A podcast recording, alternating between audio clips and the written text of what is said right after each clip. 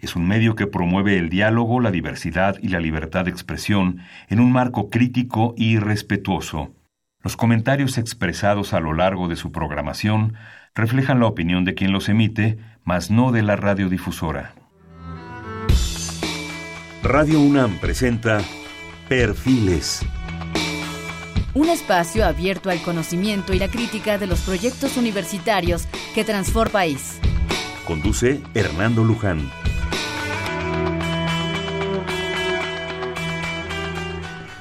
Buenas noches, amigas y amigos de Radio UNAM. A nombre de Hernando Luján, le saluda nuevamente su amigo Jonathan López en este programa de Perfiles.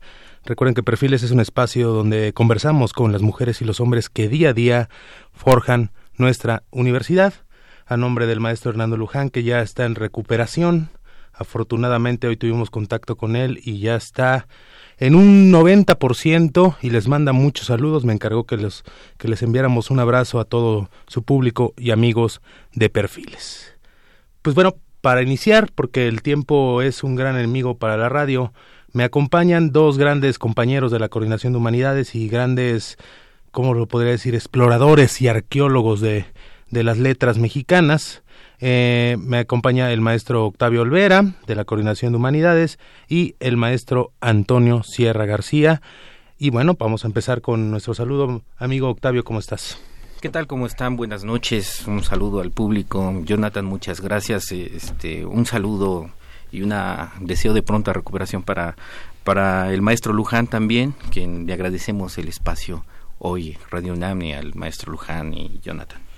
Y otro gran amigo también de perfiles y, y, también de la Coordinación de Humanidades que ya ha estado en esta cabina, el maestro Antonio Sierra. Maestro Antonio. Eh, muy buenas noches, muchas gracias Jonathan, muchas gracias también al maestro Hernando Luján por la invitación a esta, a esta charla eh, y bueno, también me sumo a, a, los buenos votos de Octavio de que tengamos a Luján prontamente.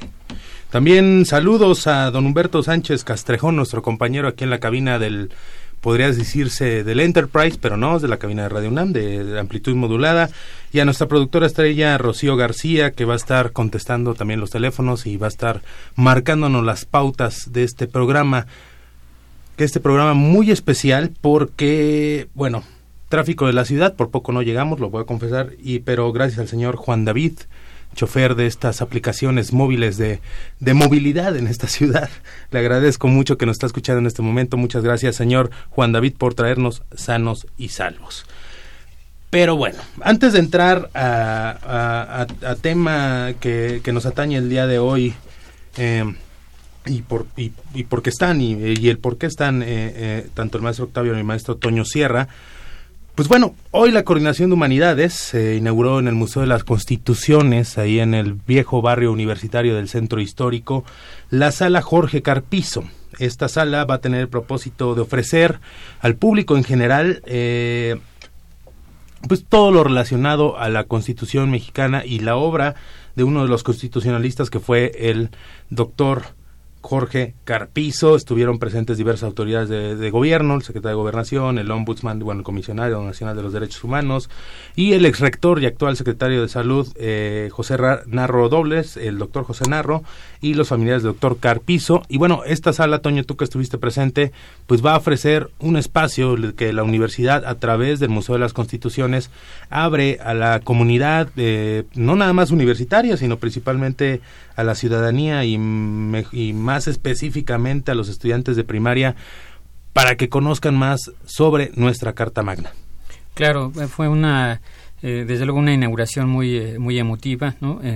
con autoridades, desde luego, autoridades universitarias, y desde luego esta, esta sala que se inauguró el día de hoy va a ofrecer pues una alternativa para todos los pues todos los estudiantes jóvenes, ¿no? Sobre todo este, niños jóvenes, eh, para que vayan, asistan. Hay un eh, hay un gran programa que se que se espera, que está ya eh, en camino y bueno podrá la sociedad asistir a estas a estas actividades. Creo que ha sido uno de los grandes este grandes aciertos, no solamente la sala de la sala de lectura, no solamente esto, sino también tenemos que tomar en cuenta que ha sido un gran acierto eh, todo el proyecto del Museo de las Constituciones que se inició, pues bueno, ya tiene algún tiempo, pero sobre todo en esta, en esta época en la que incluso pues es una invitación para que vayan al, museo porque eh, pues hay un hay una hay un cambio en toda esta eh, al interior del museo no es un museo muy moderno muy novedoso y pueden pueden asistir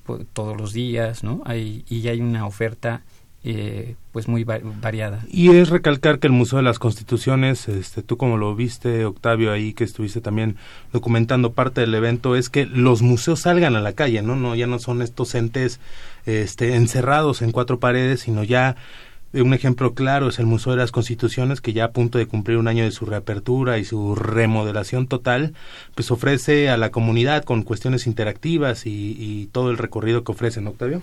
Claro, Jonathan, es un esfuerzo bien importante de la Coordinación de Humanidades de la Universidad Nacional Autónoma de México.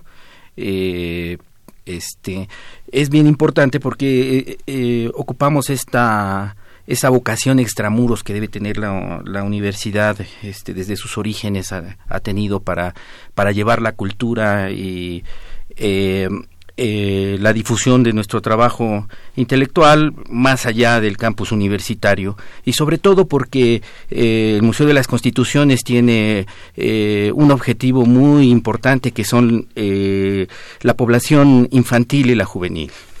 Exactamente, maestro Octavio y maestro Toño, que realmente pues, nada más creo que nos dejamos de ver para la hora de la comida y nos regresamos aquí a perfiles. Entonces vayan al Museo de las Constituciones este, como dato cultural y ya para conectar al tema principal de este programa, pues bueno, es el colegio, fue el colegio de San Pedro y San Pablo, ahí en el centro histórico, eh, durante, fue hecho por los jesuitas, luego durante el exilio de los jesuitas, fue diversa sede de muchas cosas, caballeriza y demás, hasta ser sede del primer poder legislativo de la República entre 1822 y 1824, o sea, hay historia constitucional ahí, y también historia universitaria porque durante muchos años fue la sede de la Hemeroteca Nacional. Entonces van a disfrutar tanto del Museo de las Constituciones como de este espacio cultural dentro de la historia universitaria, esta gran hemeroteca, que para qué sirve las hemerotecas, mi queridísimo amigo Antonio Sierra, para los que no sabemos. Pues en realidad bueno, yo sí sé, pero, pero tú eres el sabio. no, pues no, en realidad, este, en realidad el, eh, puedo decir que las hemerotecas ofrecen, es un espacio, yo creo que uno de los espacios este, más importantes, eh, porque es el lugar de, realmente es el lugar de la memoria, ¿no? Es donde donde nosotros podemos, este, como estudiosos de la prensa, por ejemplo, podemos llegar a esas a esos espacios, a esas páginas y, y poder trasladarnos a, a otras sociedades, a otras épocas, a otros mundos. Entonces, pues creo que ofrece, sobre todo es eh, un, eh, un, gran lugar, un gran espacio que conserva la memoria nacional.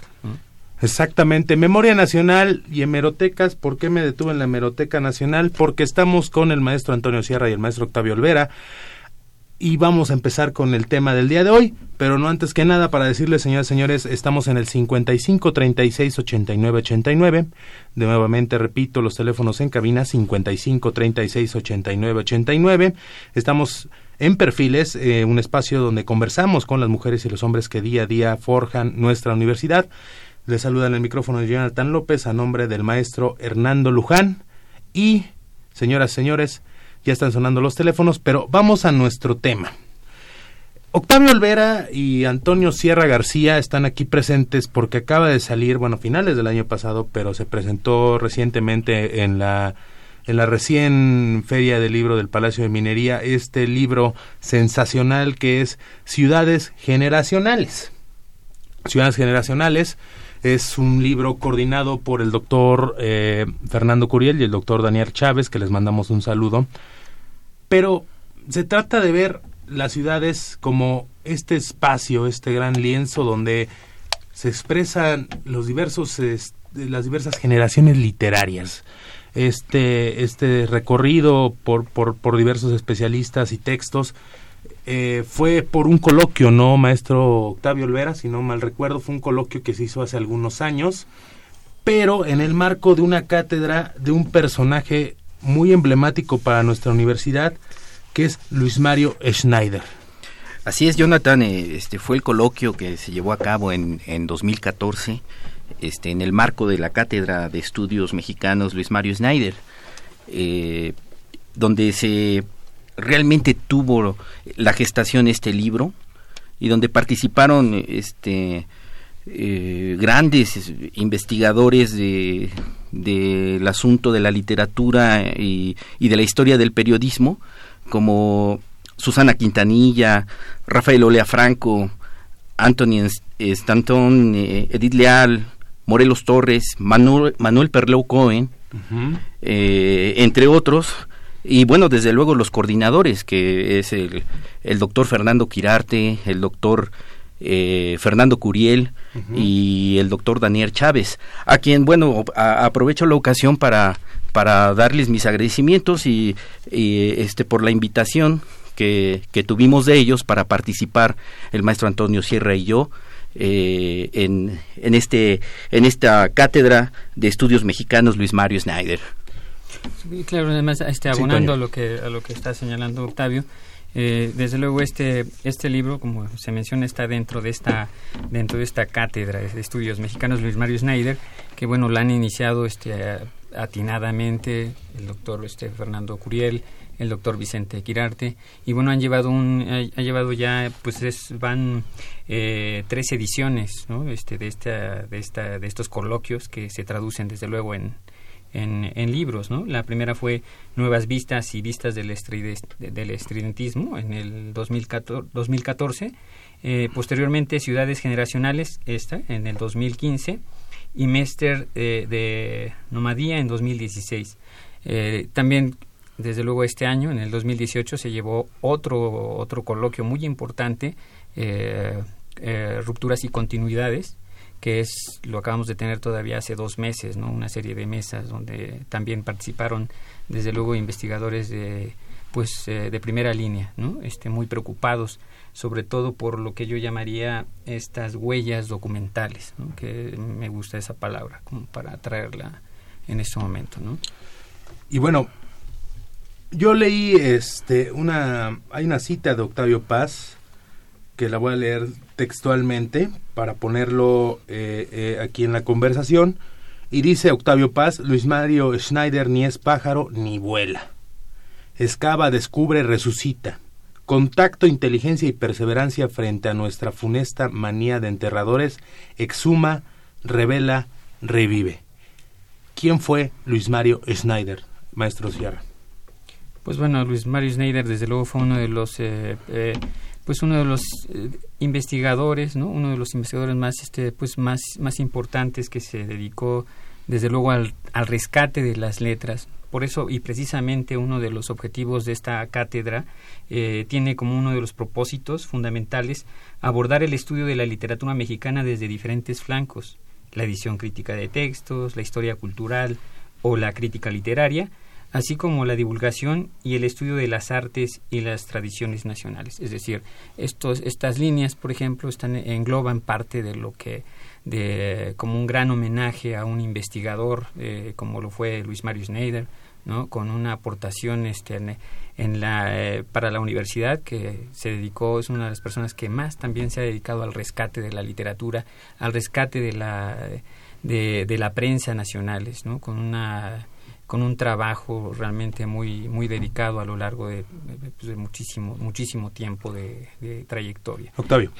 Uno de los, este, sí, abonar un poco a lo que dice el maestro Antonio, es uno de los grandes investigadores de nuestra universidad que eh, eh, eh, dedicó su vida en, al, al, estudio de la prensa y de la literatura en el Instituto de Investigaciones Bibliográficas de, de la UNAM eh, que fue uno de los grandes conocedores de, los contemporáneos y que nos legó varios libros entre ellos uno mucho muy clásico y que nosotros hemos estudiado bastante Antonio como pues, este, estudiosos de las generaciones que es ruptura y continuidad no que precisamente eh, insisto el coloquio último se llamó ruptura y continuidad ¿no? así es que está sustentado en esta en este en este texto de, de Luis Mario Schneider no Ok, ok. Bueno, y, bueno, eh, y actualmente, pues esta cátedra y este esfuerzo que coordinado, eh, bueno, en este libro por el doctor Daniel Chávez y por el doctor Fernando Curiel,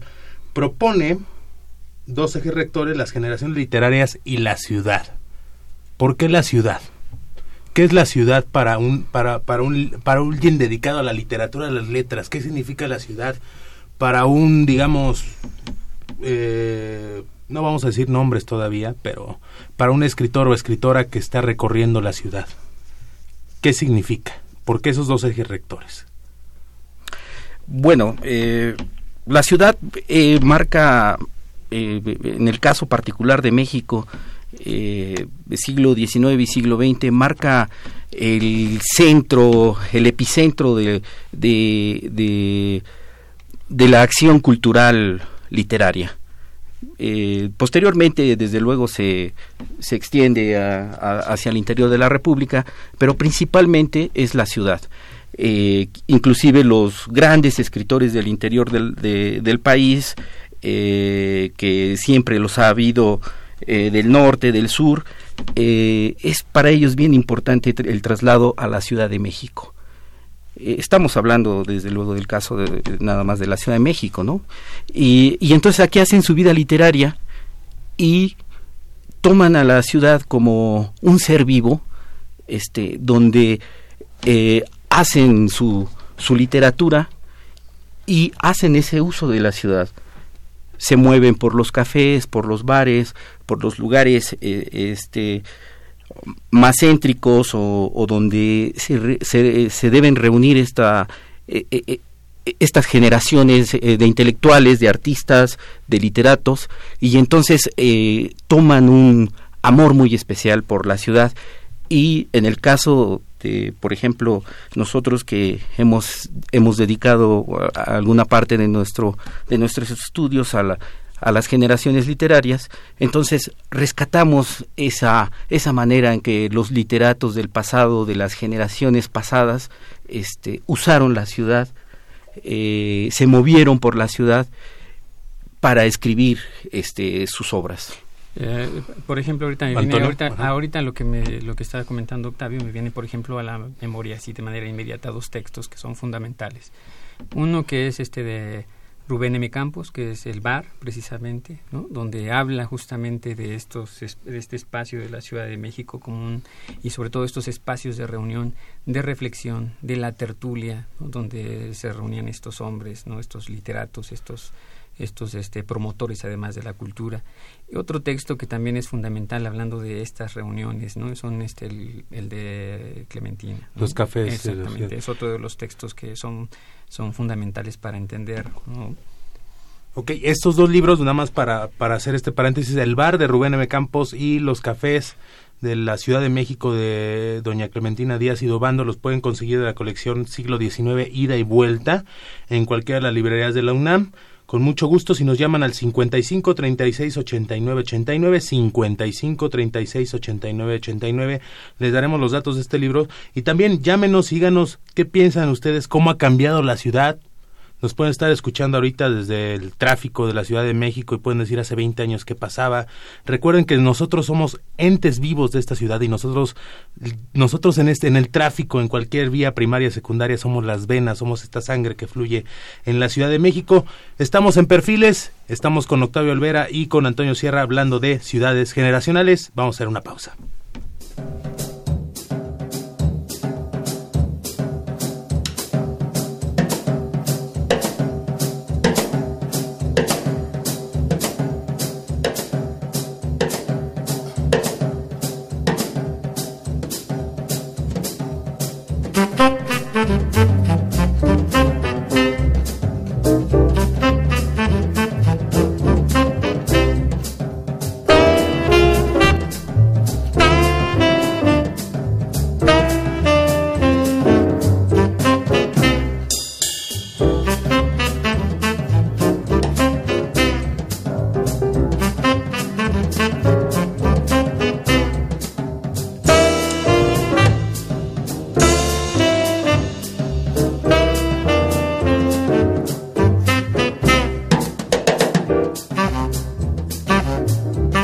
Después de esta hermosa selección a cargo de nuestra productora Rocío García, es St. Thomas, Saint Thomas, de Sonny Rollins, esta grabación de esta gran disquera Blue Note.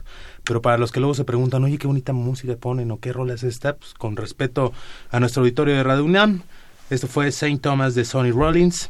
Eh, bueno, estamos en, en, Perfiles, este espacio donde conversamos con las mujeres y los hombres que día a día forjan nuestra universidad. Mi nombre es Jonathan López. A nombre y eh, a nombre de nuestro querísimo maestro Hernando Luján, que está eh, pues ya en recuperación, ya esperemos que regrese pronto. Y para continuar aquí con la tertulia sobre las ciudades generacionales, les ofrecemos tres paquetes de libros, cortesía de la Coordinación de Humanidades el paquete número uno, ¿no? Como, como algunas estaciones de AM se acuerdan con el arcón navideño, o nos queremos lucir. Paquete número uno sería un ejemplar de Ciudades Generacionales, ¿no? Y un ejemplar de la, una historia de los derechos humanos en México, reconocimiento constitucional y jurisdiccional.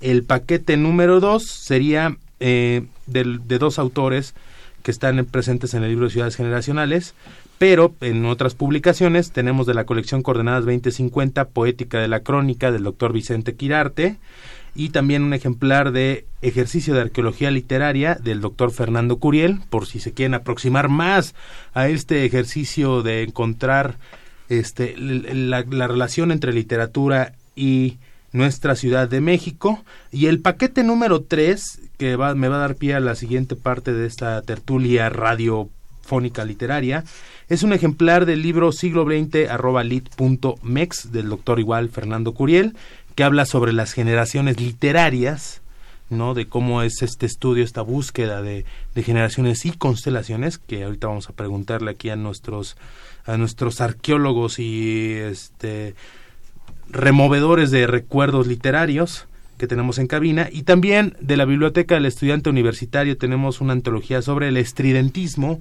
esta generación que surgió ah, en el siglo en el siglo en el siglo XX en los años 20 con una propuesta de, de, vanguardia eh, de em, liderados por Maple Sarce eh, y, por cierto, pues, ¿por qué escogimos este libro? Porque es coordinado por Mario Schneider, que también es reconocido por rescatar el estudio de esta generación literaria.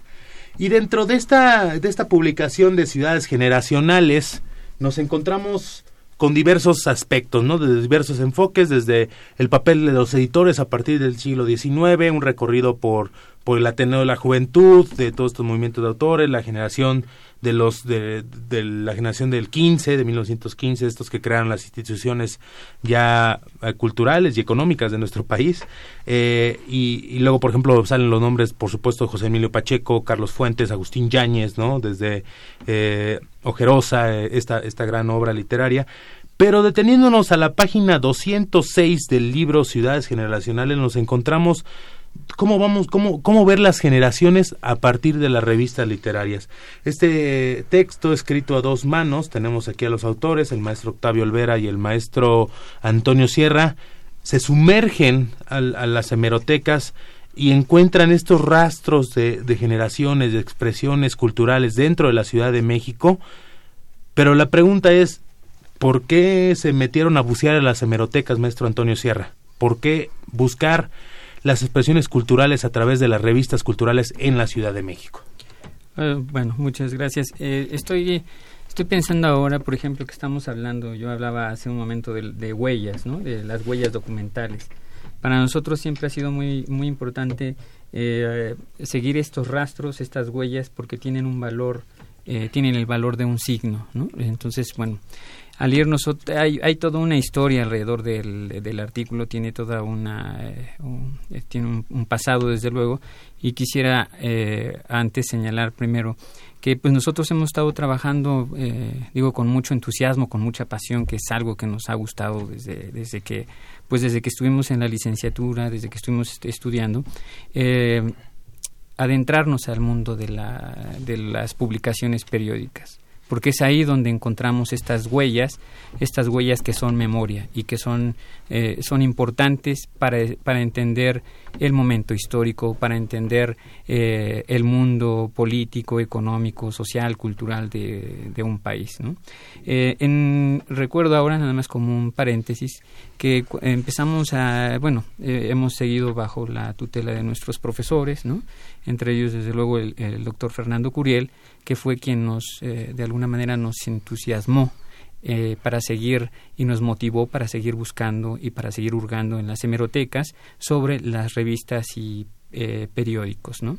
Eh, primeramente tendríamos que, que, señalar que en el 2000, más o menos en el 2007, apareció un, un libro, el que tú acabas, este, bueno, hay un libro también eh, que se eh, tituló Índice de las revistas culturales del siglo XX, que es una ciudad, específicamente en la Ciudad de México, y que fue un trabajo que elaboramos durante algunos años, que realmente la idea de este texto eh, se origina por, porque se quiso hacer un homenaje a una de las investigadores que, investigadoras que son eh, señeras, digamos, que son fundamentales, que fue la, la maestra María del Carmen Ruiz Castañeda, que ella había publicado un breve texto de índice de revistas eh, literarias, específicamente revistas literarias del siglo XIX. Entonces, bueno, la idea era preparar un trabajo donde se concentrara, eh, se reunieran un, un índice eh, sobre revistas específicamente literarias y culturales del siglo XX. Fue un trabajo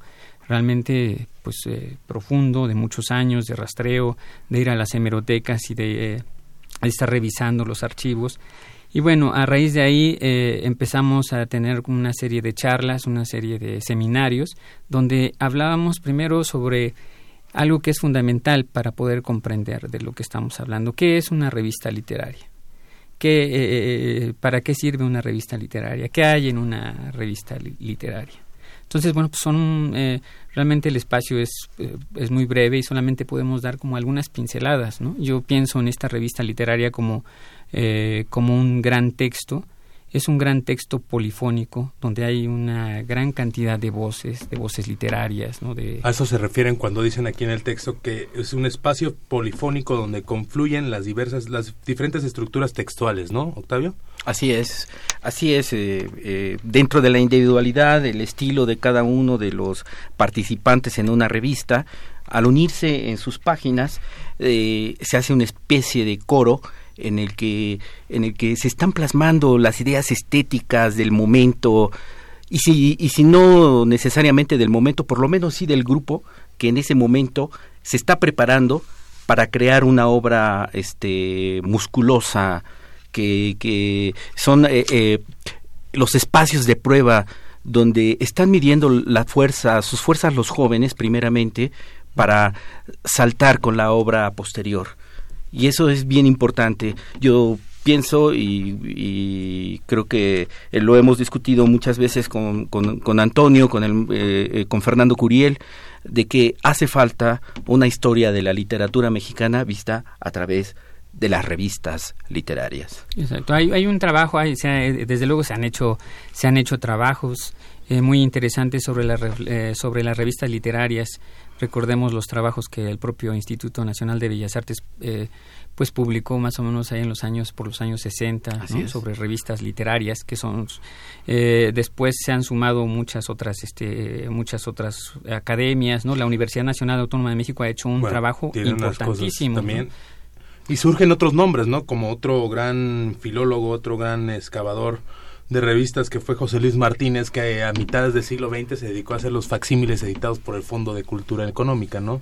De algunas revistas. bueno, eh, a José Luis Martínez le debemos, eh, le debemos muchísimo. Él es uno de los que ha profundizado sobre el concepto de revista literaria y no solamente sobre el concepto, sino sobre la relevancia y la importancia de traer al presente, a un tiempo presente, estas revistas que tuvieron una aportación en, en ese pasado.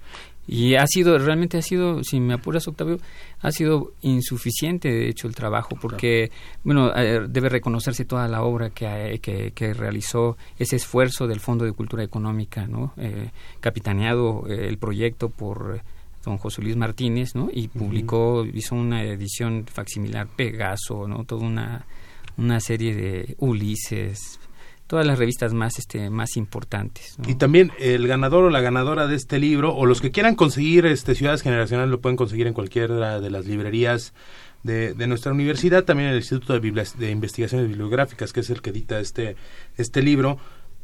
Y lo bonito de, de, de este texto titulado repaso de generaciones y revistas literarias es que también cuentan y rescatan cómo se formaban las revistas antes. O sea, no, no era mera casualidad, era una cosa muy bonita que era la convivencia. claro. Eh, eh, eh, realmente esto daría para varias tertulias y varias charlas, y, pero por ejemplo ahorita estoy recordando dos, dos asuntos importantes que, que nos tocó llevar. Primero fue esta recuperación de textos, esta lectura esta revisión, este, como le llaman, el estado del arte. Después, un segundo momento fue estar revisando teóricamente qué se entendía por revista, por revista literaria, ¿no? esta idea de un texto polifónico. Después eh, tuvimos la oportunidad de entrevistar a algunos investigadores y algunas de las personas que más han trabajado sobre, eh, sobre estas publicaciones y eh, tuvimos la oportunidad de hablar con, con Beatriz Arló, la argentina estudiosa ¿no? de la revista literaria. Y para nosotros fue muy importante este diálogo con ella. Fue una entrevista hace ya algunos años pero sobre todo eh, ella nos dio algunos, algunos, eh, algunas líneas que fueron para nosotros fundamentales porque a partir de ahí eh, nosotros tomamos estas, estas, pues estas aportaciones de Sarló para señalar primero qué era una revista literaria, cuál, era la, cuál es la diferencia entre una revista literaria, un suplemento cultural y un periódico. Bueno, y ella nos hablaba, eh, por ejemplo, de algunas características de la revista literaria, que las revistas literarias son bancos de pruebas, por ejemplo. Eso para nosotros lo tomamos como una de las ideas y como una eh, idea eh, importante que la desarrollamos de alguna manera en el texto. La otra, la otra es un semillero, es un, la revista literaria también es, además de que es un banco de pruebas, porque los escritores realmente están haciendo o están llevando sus ejercicios. Es, es realmente un laboratorio, ¿no? Por eso es este, eh, porque están experimentando y a lo mejor eh, publican algunos textos que con los años desde luego se van a convertir en libros, que es lo mismo que decía eh, José Luis Martínez, ¿no? hablar de esta, de, de, de, estos textos. Con el paso del tiempo, estos textos se convierten eh, en, libros, en publicaciones más acabadas. ¿no? Y en anécdotas maravillosas como las que, la que citan aquí este, con Emilio Abreu Gómez, que recuerda una reunión, los espacios de reunión de los contemporáneos esta generación de Salvador Novo, Gilberto Owen y demás, que para reunirse, para planear la revista iban a un Sammons, ¿no? Y esto me evocó al preparar el programa, pues, en esta cabina pues, estaba sentado, por ejemplo, un gran periodista que fue Granados Chapa, y después de hacer su programa aquí matutino, la anécdota dice que se iba al Sambros de que estaba aquí, estaba aquí atrás, ¿no?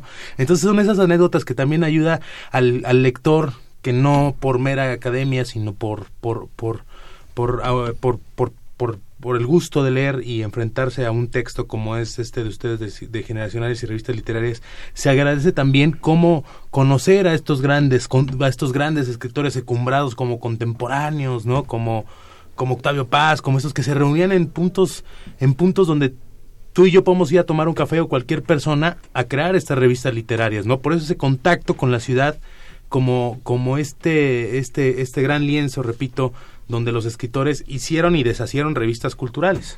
Claro, hay un, eh, por, como parte de estos proyectos realizamos una serie de entrevistas, como estoy este, recordando ahora, no solo la de Sarló, sino también se hicieron entrevistas con, eh, entonces con Ali Chumacero para hablar sobre su revista. ¿no? Eh, después eh, entrevistamos todavía a Emanuel Carballo para hablar sobre la revista y cómo, cómo, cómo, cómo construyó la revista este, mexicana ¿no? de literatura. Así es, y Jonathan, un poco extendiéndome en en estos testimonios este, que, que está recordando que eh, el, maestro Sierra. Bueno, eh, para nosotros también ha sido muy importante eh, esa otra herramienta de la, de, la reconstrucción de la historia literaria que ha sido este, la literatura memorística porque en el momento en que los grandes escritores les llega el momento de narrar la historia eh, particular eh, de su vida, eh, se tiene que hilar con, con la historia de, de, sus contemporáneos, de, sus compañeros de viaje.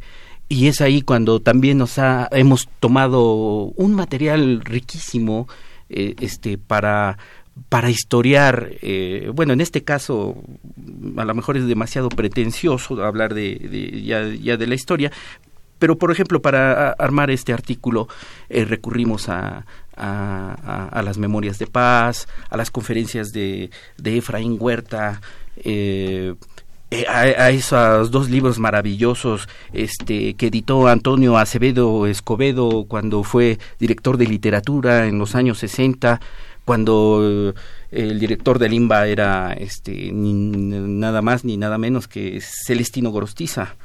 Eh, eh, que son dos tomos maravillosos que se llaman las, las revistas literarias de México y que no es otra cosa más que la compilación de una serie de conferencias este, de, de los literatos eh, jóvenes y, viejos de ese momento que empiezan a narrar la historia de las revistas este, literarias de México desde, desde la revista Azul hasta hasta eh, mm, estaciones de Elías Landino, ¿no? Eh, tomando en cuenta la última parte del siglo XIX hasta la hasta la este, la mitad del siglo XX.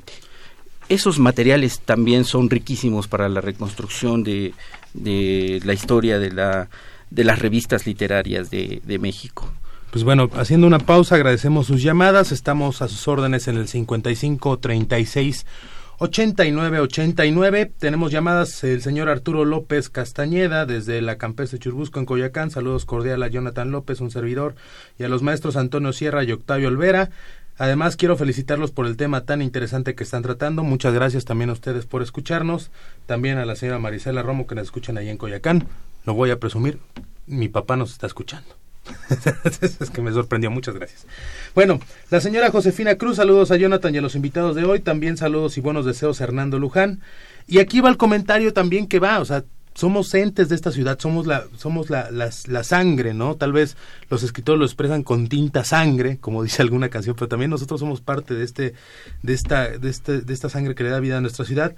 Eh, y dice, la Ciudad de México ha cambiado muchísimo, ¿no? Por ejemplo, dice la Avenida de los Urgentes con el Metrobús, el tráfico, por supuesto, que pasó de la reforma marihuana, también los segundos pisos, solo han logrado enturbar la vista que se tenía de la ciudad y no creo que tanto enturbar, sin, este, doña Josefina, sino en estos momentos, tal vez ahorita no lo estamos escuchando, tendremos a jóvenes escritores que a partir de estos fenómenos de cambios citadinos están expresando algo de la literatura eh, eh, continuamos con otro ganador, Felipe Leiva. Dice, pregunta, aparte de la obra de Jorge Cuesta y Antonieta Rivas Mercado, ¿qué otras recopilaciones hizo el doctor Mario, es maestro, el doctor Mario Schneider?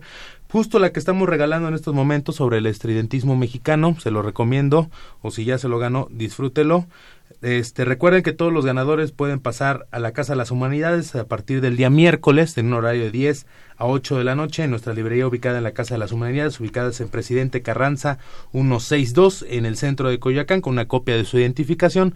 Ahí con mucho gusto podrán disfrutar también de la Casa de las Humanidades que nos pregunta la, la señora Lourdes Muñoz Flores. ¿Hay alguna conferencia programada próximamente en la Casa de las Humanidades?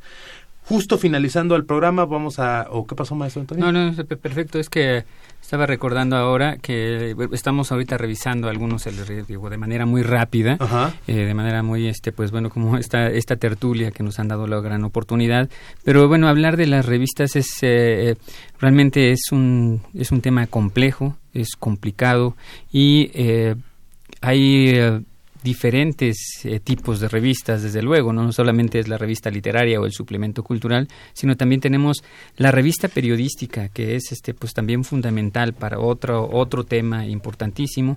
Tenemos también la revista académica, esta revista académica que también hace falta eh, reflexionar alrededor de estas aportaciones de los científicos, sociales, humanistas, pero también hace falta eh, una serie también de charlas, se han llevado desde luego, no estoy señalando, señalo que se han llevado, pero hace falta más, este, más trabajo.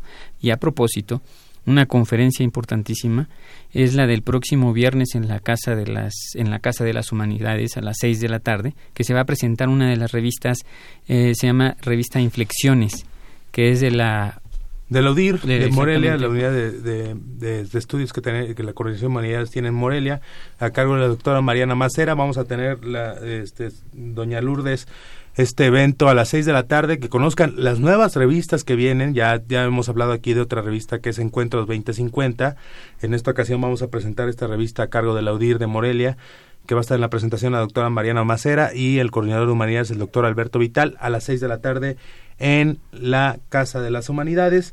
También otro saludo rápido para continuar porque tengo tenemos muchas dudas y yo creo que vamos a tener hasta 3000 programas para resolverlas porque es apasionante el tema. Saludos hasta eh, nos escuchan desde el periférico, desde el tráfico del periférico. Saludos a Guadalupe González, a Diana Hernández, también saludos a Omar Hernández que nos escucha por ahí por Insurgentes, al licenciado Hernández. Eh, y bueno, pues todos hablando y reflexionando sobre la Ciudad de México.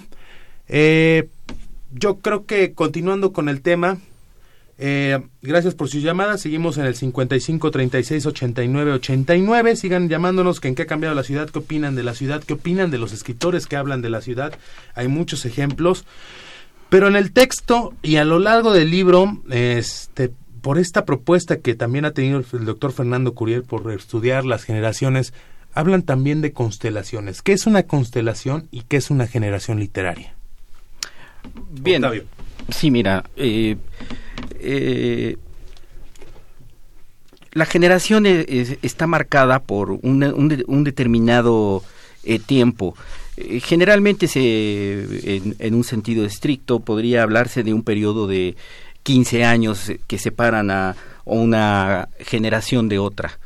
Se podría hablar también conceptualmente de, ciertos este, cánones estéticos, inclusive Octavio Paz habla de, de ciertas inquietudes políticas, aunque unos, algunas generaciones este, literarias han sido este, o han querido ser puristas en el sentido de no mezclarse eh, con la política, como fue el caso eh, en algún momento de los contemporáneos, eh, pero que en realidad sí traían un, un, este, un programa político.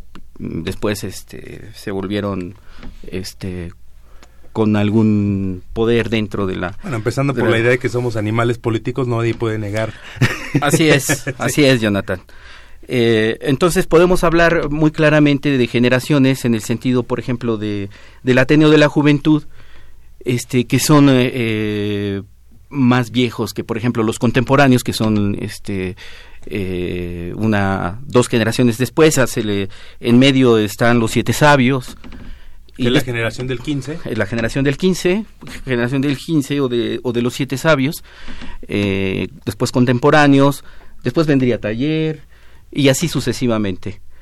E, e, esos, este, esas, esos grupos marcados por la contemporaneidad de edad, este, podemos identificar como generaciones.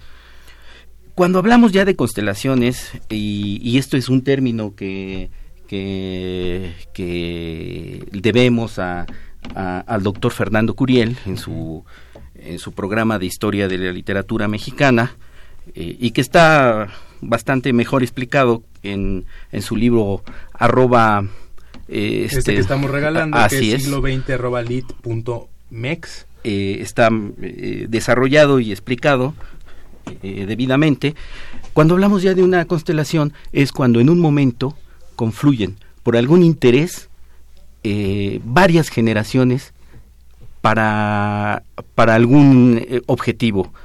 Eh, pienso sobre todo, para darte un ejemplo, en la revista Estaciones de Elías Nandino, que nace con, la, con el objetivo de digamos, uno de sus principales objetivos es anteponerse al poder este cultural que estaba ya este dominando eh, este Octavio Paz.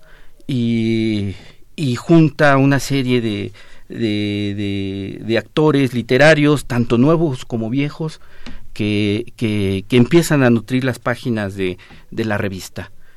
Eh, por ejemplo en estaciones confluyen eh, escritores como Alfonso Reyes que apadrina la, la revista eh, pero también Elías Nandino eh, perteneciente a la generación de contemporáneos, pues y, gran amigo de Javier Villaurrutia, pues hace confluir a sus amigos de, de contemporáneos, pero también le da este entrada a, a, los muy jóvenes, en ellos empiezan su vida, en, en, esa revista empieza su vida literaria, por ejemplo, eh, José Emilio Pacheco, Carlos Monsiváis, Elena, Elena Poniatowska, y entonces a eso le llamamos constelación, cuando vemos que en un solo punto, en este caso eh, la revista Estaciones, confluyen, este, se citan varios eh, actores literarios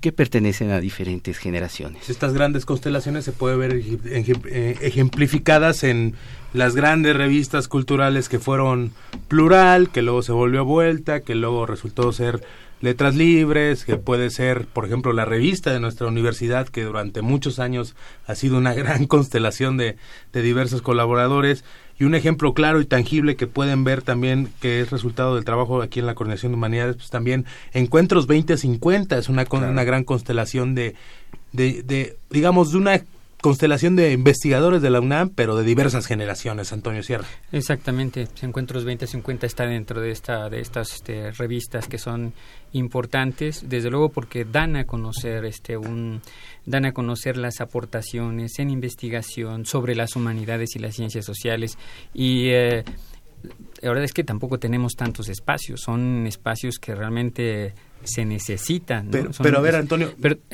eh, antes de quería, quería, Este, quería nada más eh, anotar algo de lo que estaba señalando Octavio. Que claro, en este libro de siglo XX Elite.mex del doctor Fernando Curiel, desde luego nosotros lo que hacemos es tomar algunos elementos sobre la idea generacional, esto que ahorita habló rápidamente Octavio. Y bueno, en este libro, para quienes quieran seguir explorando, eh, no solamente las aportaciones del autor, sino también las porque él hace un repaso generacional, un, repaso sobre autores que han aludido al tema de las generaciones. Entre este repaso, eh, rapidísimamente, o sea, el, eh, el, autor nos lleva a José Ortega, a las ideas de José Ortega y Gasset, en relación con la generación, que es importantísimo. Al español también Julián Marías, otro de los, de los expertos y de los que más han apuntado desde una perspectiva teórica. Eh, de los mexicanos, desde luego, está eh, Carlos Monsiváis, o Luis González y González, o Wilberto Jiménez, por ejemplo, por citar este, ¿no? el, mismo Enrique Kraus, hay una serie de, de, investigadores, de autores, de intelectuales que han reflexionado alrededor de las generaciones y nosotros, de ahí es donde este trabajo también cobra una fuerza, es que tomamos, digamos, tomamos estos apuntes, son pinceladas, son algunas ideas eh, que tratamos de plasmar, donde eh, recuperamos una especie de metodología para estudiar la revista literaria. Y entonces encontramos eh, en estos aportes, primero que podemos hablar en una revista literaria o para cualquier otra revista, desde luego, pero hablamos de reclutamiento, esto que acaba de decir este Octavio, el tipo de organización, la estructura, el liderazgo, los manifiestos, las fibias y las fobias que van a ser fundamentales en las revistas. Beatriz Arló también habla de esta de estos espacios de discusión y de polémica. Ojo, estás hablando de la para, para aclarar con la gente esto que está listando el maestro Antonio Sierra la metodología para el análisis de las generaciones. Exactamente, para eh, generaciones y cómo podemos analizar a partir de esta de, esta metodología generacional a las publicaciones eh, literarias y también lo hemos visto y hemos estado discutiendo que también se puede extender a la revista periodística, a la revista académica, porque de todas maneras, ¿por qué fundamos una revista? ¿Para qué se refunda una revista? ¿Qué, ¿Qué, se quiere con esa revista? ¿no? Desde luego, en el terreno de las revistas este, literarias son espacios estéticos que van dirigidos a, una, a un sector específico, que es donde encontramos la gran diferencia con las publicaciones voy a, Voy a reestructurar con esto que acabas de decir de, de, la metodología para el análisis de las generaciones y en esto de las revistas culturales de finales del siglo XIX y de finales del siglo XX. A ver, es con el reclutamiento, primero es inciso A, reclutamiento, inciso B, tipo de organización, C, estructura, D, liderazgo, E, manifiesto, F, filias y fobias, G, órganos, y, o medios de expresiones. Me voy a quedar hasta la G porque te voy a decir ¿No crees que actualmente se hayan perdido las generaciones literarias y se hayan vuelto más constelaciones porque el reclutamiento, el tipo de organización, las estructuras, los liderazgos y los, y los manifiestos dependen de las, de las filias y fobias de los actuales directores de las revistas culturales? Pues en realidad sí es un tema muy es muy complicado. Desde luego hay este hay peleas, hay este enemistades, hay eh, no.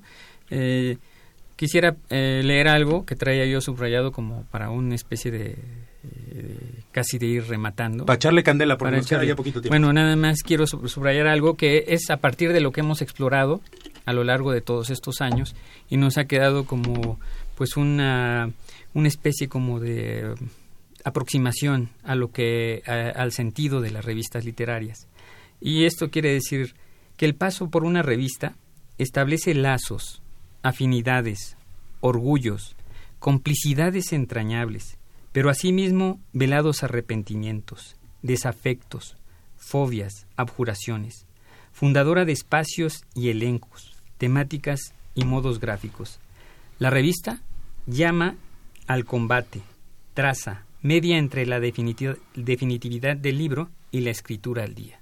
Eso me parece una reflexión que se logró después de muchísimos años, ¿no? Para llegar a estas, a estos, a estas líneas, pero me parece muy importante, porque claro, lo que tú señalas, desde luego ha cambiado, han cambiado también en este momento. O sea, también habría que hablar de otro tipo de revista literaria, si es que, si es que todavía podemos. Eh, ¿Está desapareciendo la revista literaria? Pues creo que está mutando. Yo pensaría que está mutando a otros soportes, a los soportes eh, digitales, a nuevas carreteras, eh, que eh, son diferentes.